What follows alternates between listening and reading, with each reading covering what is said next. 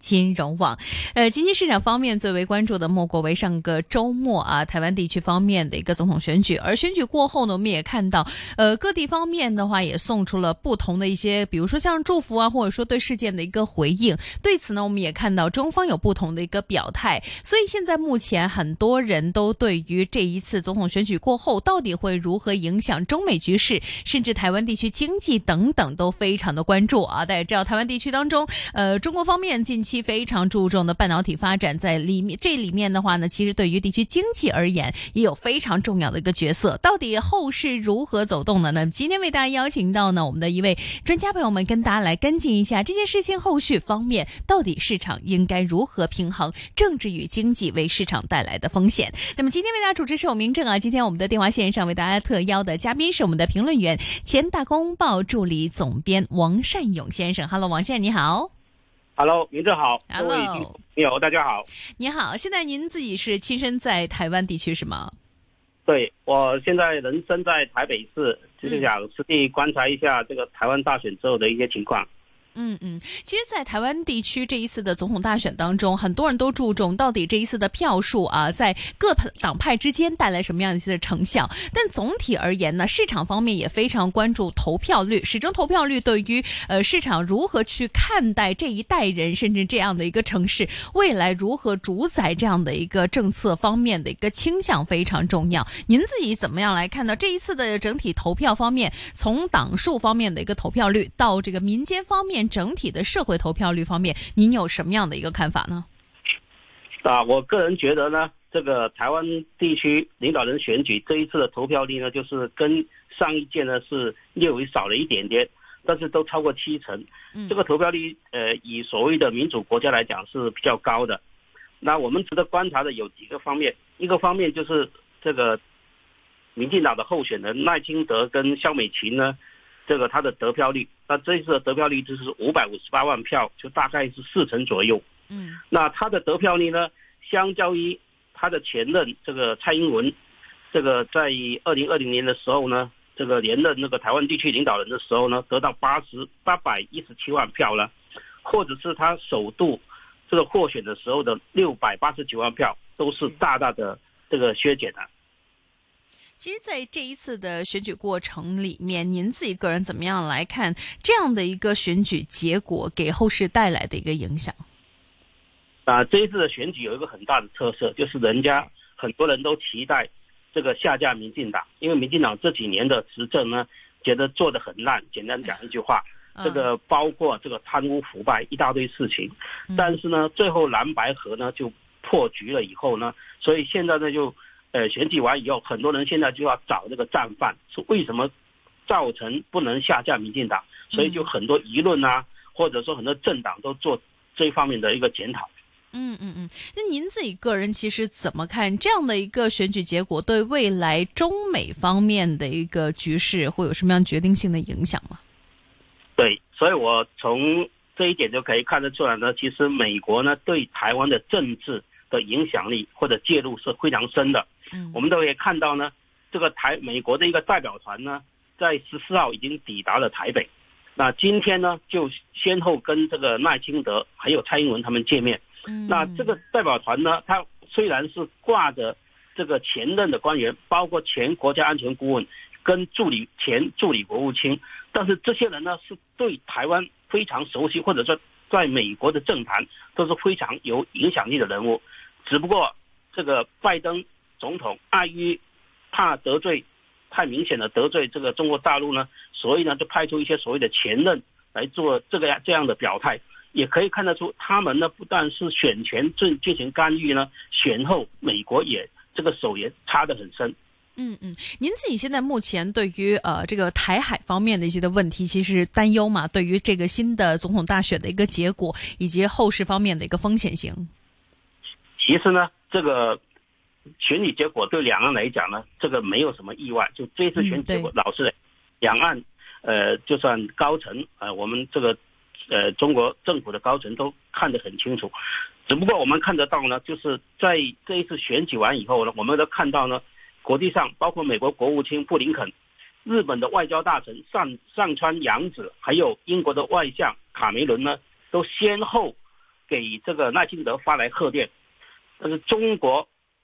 外交部呢做出强烈的谴责，就说他们是干涉中国的内政，因为台湾是属于中国的内政问题，所以从这一点来来讲呢，这个美国跟他的两个小跟班呢，就是在国际上出来搞事，这个也是可以预见的，所以我们呢。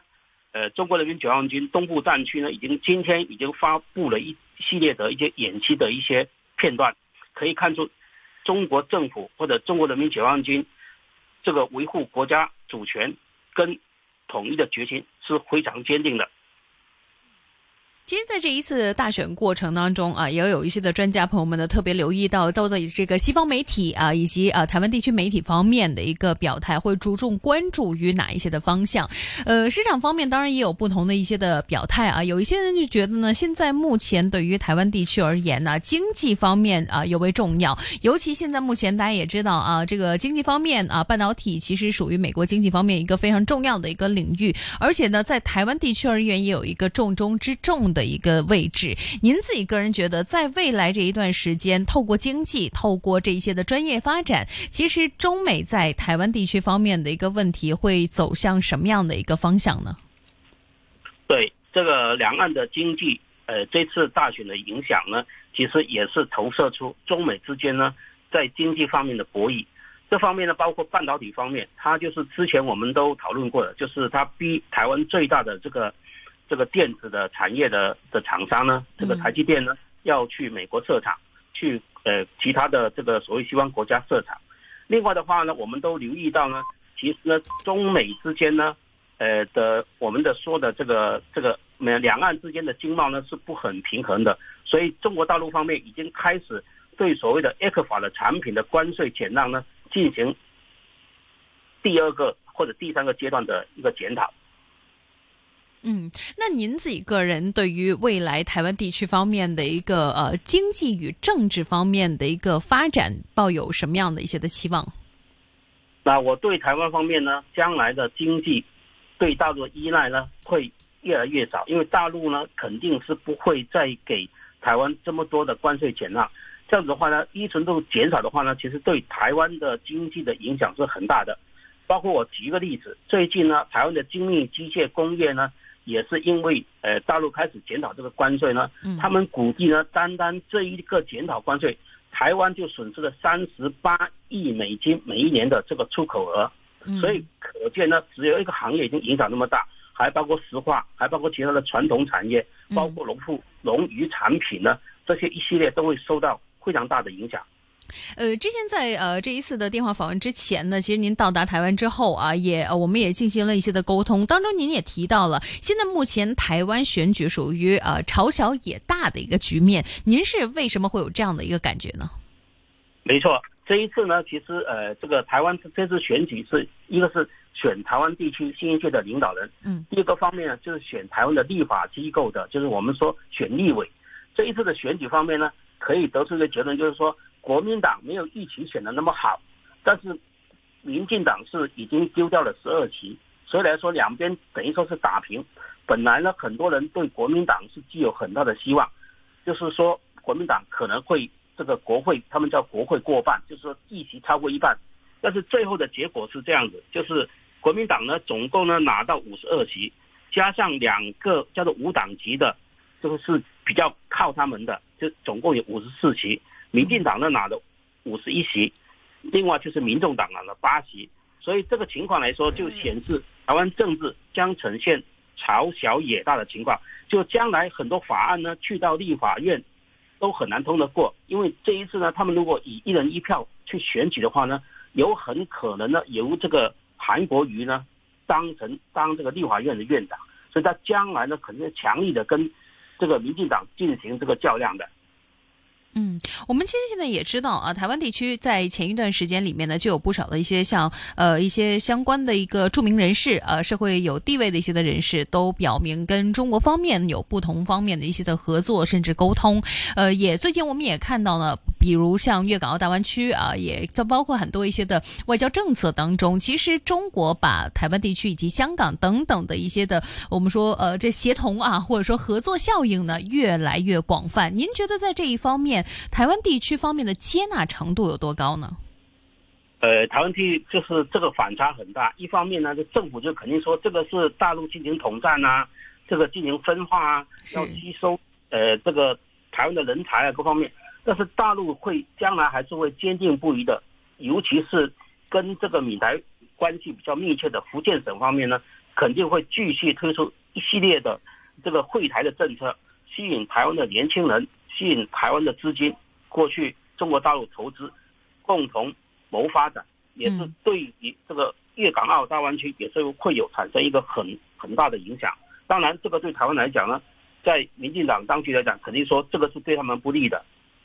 嗯，OK，呃，今天我们也看到，像呃台湾地区以及呃北京方面的一些的互动啊。最近我们也看到呢，呃，星期六啊，这个选举之前，其实中国政府方面就在说，在战争与和平之间要做出选择，而且呢，在这里面呢，其实也有不少一些的言论，呃，这个令到整体的舆论方面啊，处于一个非常呃个高的一个时段。有一些的分析师也觉得呢，现在目前在未来一段时间里面，台湾有可能会继续对台湾地区啊施加压力，但但是呢，也有可能在呃军演和经济胁迫等等一些的措施效果呢可能有限。当然，这一些的字眼呢是一些的分析师自己的用词。您自己个人其实觉得，呃，在中国方面现在目前啊发放出来的一些的外交态度，加上美国现在目前呃发放的一些的外交言语之间，对于未来台湾地区的一个风险性会不会逐渐的超出我们的预算呢？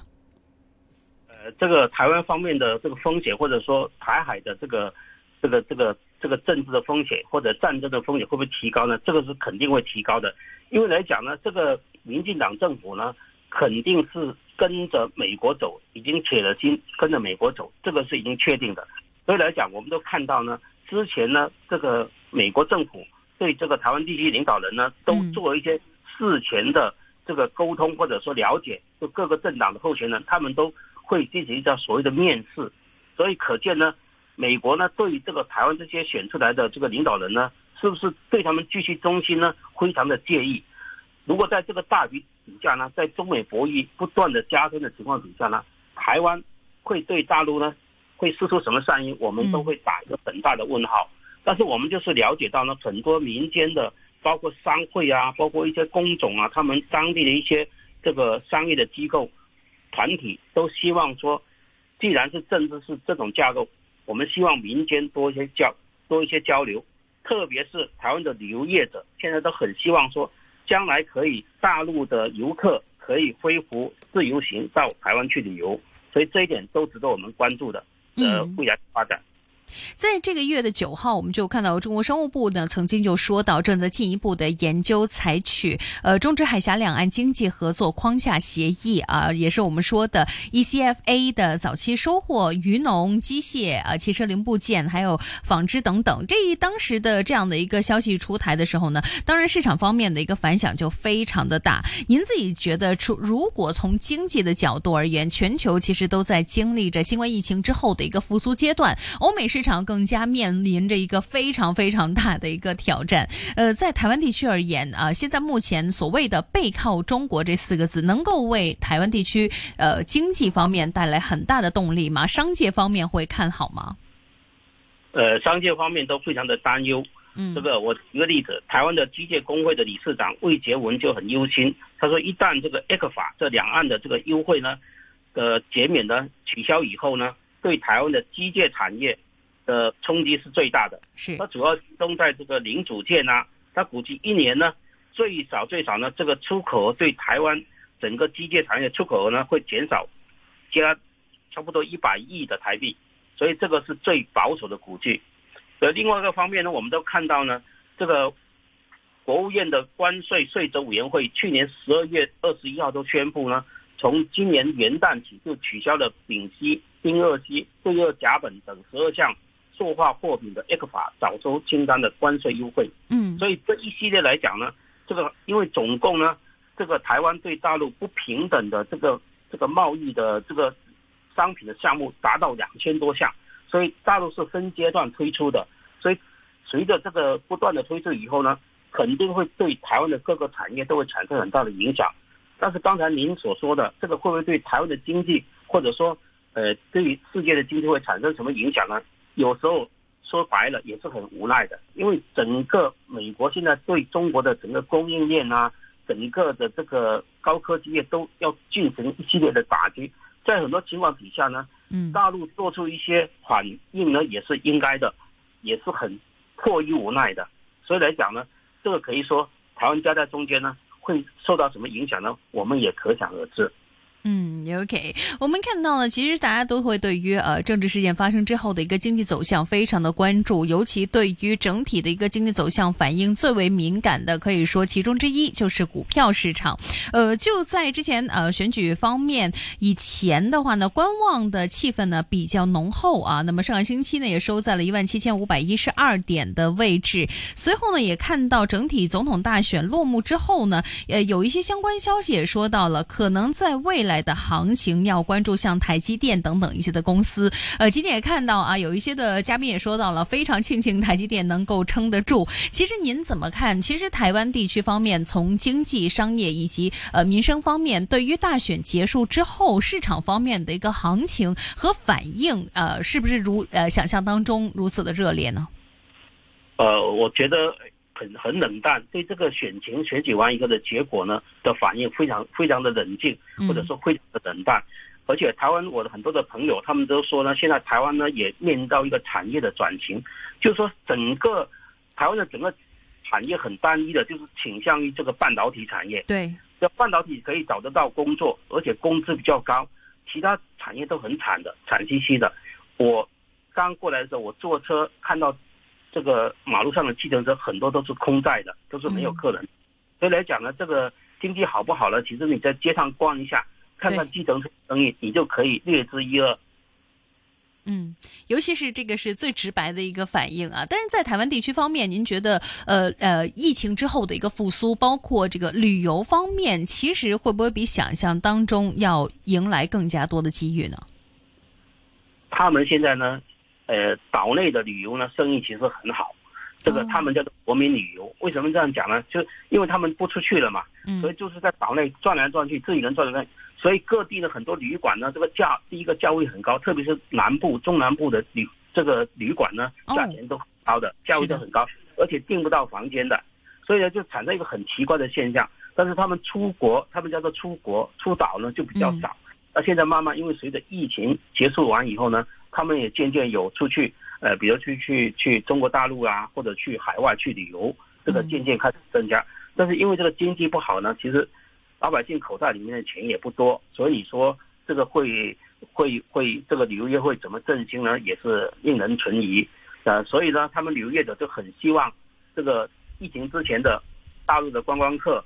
一年好歹也来个几十万、上百万这样子，对台湾的经济，对台湾的零售业啊，特别是。雇佣了很多劳工的这个低下层劳工的这个这个各个各个，比如餐饮啊各方面的这个这个产业产生一个好的影响，可以从那种这种情情况，但是我个人是不表乐观的。嗯嗯，我们把视野拉得更宽一些啊。今年二零二四年是这个呃大选年啊，今天也是有六十多个不同的一个大大小小的选举。其实您自己觉得，今年台湾地区方面的选举可以说是为今年选举方面拉开了一个隆重的拉开了一个序幕啊，始终是大家最最为聚焦的一个在一月份的选举之一。您觉得在今年市场方面会因为选举带来一些的地缘政治风险，甚至是影响到经济方面的大事吗？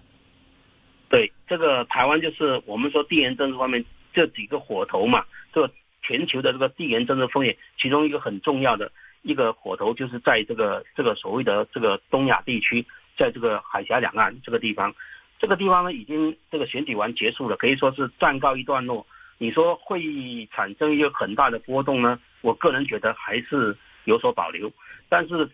其他呢更重要的就是我们看到俄乌战争啊，看到。呃，这个中东的地区的这些战争战火的继续的燃烧，特别是美国开始打击这胡塞武装，胡塞武装开始反击美国、美英的这些打击的话呢，那双方呢这个战斗会延续多久？对国际的油价、对这个航运的影响呢？这个才是我们关注的重点。反而这俄乌战争呢，现在基本上呢，俄罗斯是占了上风，而且俄罗斯打了那么久的战争，它经济。不但没有打坏，而且越打越好，这个也是一个很奇怪的现象，没错，是我们经济学者去研究的。嗯，其实，在今年的一些的地缘政治和市场风险当中呢，市场方面看的还是偏于乐观的，因为尤其是在这一次的总统大选之后啊，其实市场方面像您刚刚所说的反应，其实并不算非常的大，而且也算是符合市场方面之前的一些的预测。但今年我们也知道，大家也是呃这个最后的一个呃最呃最重的一次的选举呢，可以说是美国总统大选。您自己个人现在目前对于美国总统大选前夕的一些的呃战战火啊，您自己个人是怎么看的呢？对啊，现在基本上呢，就是呃，也是民主共和两党。嗯，这个共和党呢比较清晰一点，因为现在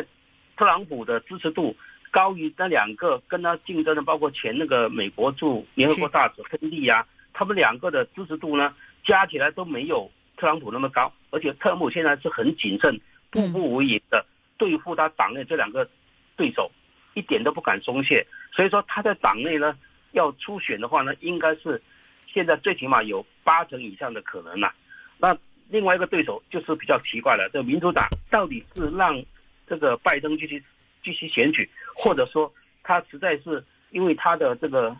我们说这个